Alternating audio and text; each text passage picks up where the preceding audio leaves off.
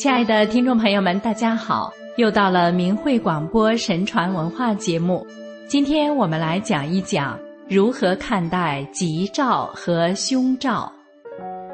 有两个现代西方的故事：一位年轻人在一次旅行中遇到了一只小猫，猫一直跟着他，他非常喜欢这只猫，他相信这只猫是上天给他的吉祥物。于是就带回家悉心照顾。之后，这位年轻人遇到了很多好运气。一个销售经理在准备开车出门与客户谈生意前，有一只黑猫在他面前跑过。他认为这是个不好的预兆，于是决定取消出门的计划。后来，客户认为他不守信用，他失去了一笔很好的交易。不论哪个文化。都有所谓的吉兆与凶兆的说法。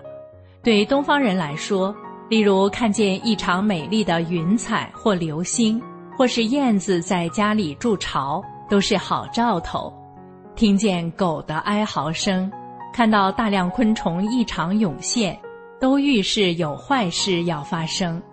对西方人而言，找到四叶草或是看到彩虹，都是好兆头。遇到嘈杂的喜鹊，或是打破镜子，都是坏兆头。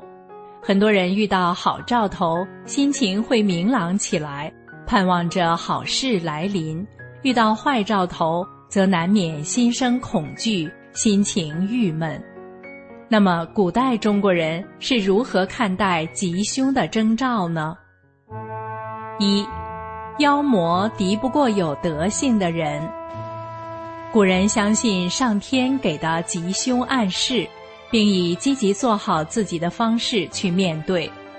根据《史记·殷本纪》与孔子家语，商朝第九任君主太戊继位之前，商朝衰弱，诸侯看不起中央政权，都不来朝拜。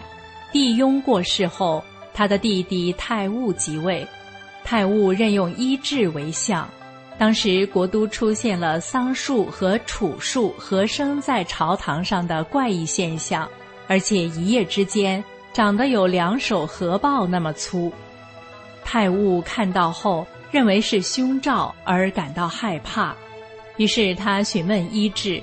医治对太戊说：“臣听说过妖魔敌不过有德行的人，会不会是您的施政上有什么过失啊？”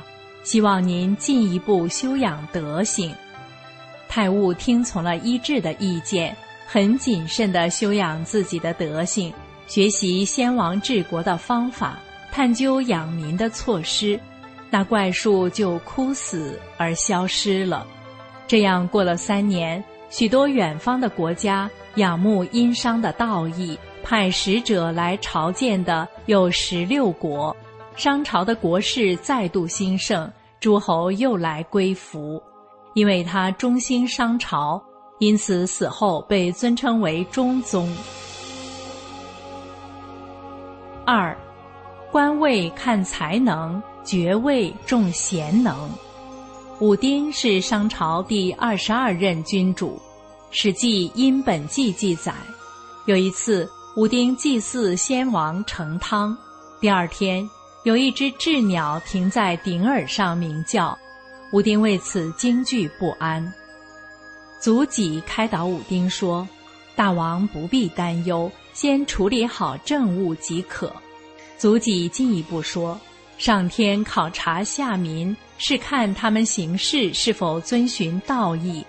上天赐给人的寿年有长有短，不是天使人寿命夭折。”而是人不行正道而断送自己的寿年，有的人违背道德不承认罪过，上天就会惩罚他们，以端正他们的品行。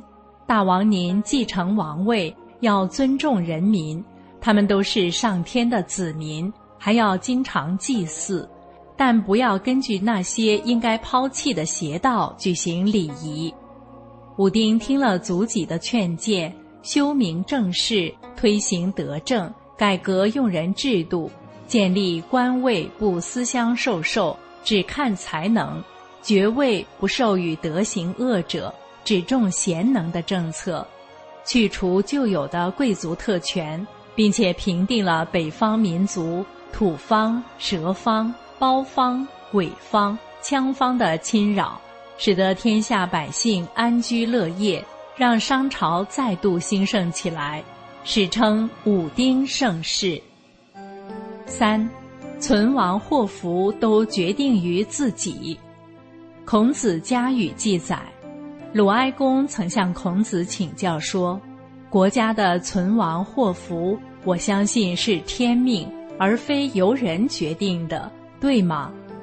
孔子回答说：“存亡祸福都决定于自己，天灾地祸不是最重要的。”孔子举例说，过去。在殷纣王的时候，有一只小麻雀在城楼上生了一只大鸟。占卜的人说，凡是以小生大，则国家必定昌盛。于是纣王信靠这个吉兆，不好好治理国家，反而残暴至极，以致灭国。这就是因为他的行为逆天道，使得本来是祈福，反而变成了大祸。然而，如上文太戊的时候出现凶兆，太戊担心害怕，于是修品行，施德政，祸兆转为福泽。所以天灾地祸只是上天用来警告君主，灾祸打不垮善政，凶兆敌不过善行。结语：我们常以为古人迷信，事实上。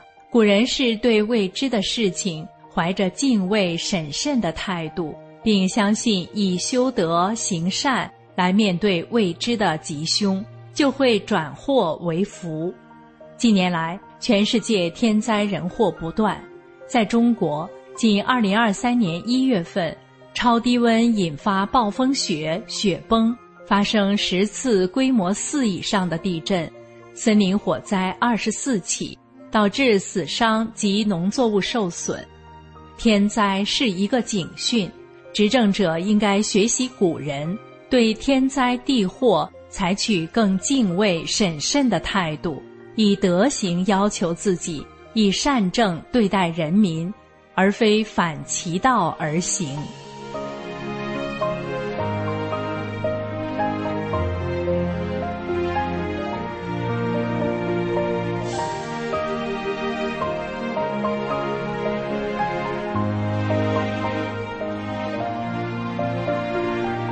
听众朋友，又到了跟您说再见的时候了。感谢您收听我们今天的明慧广播神传文化节目。下次时间我们空中再相会。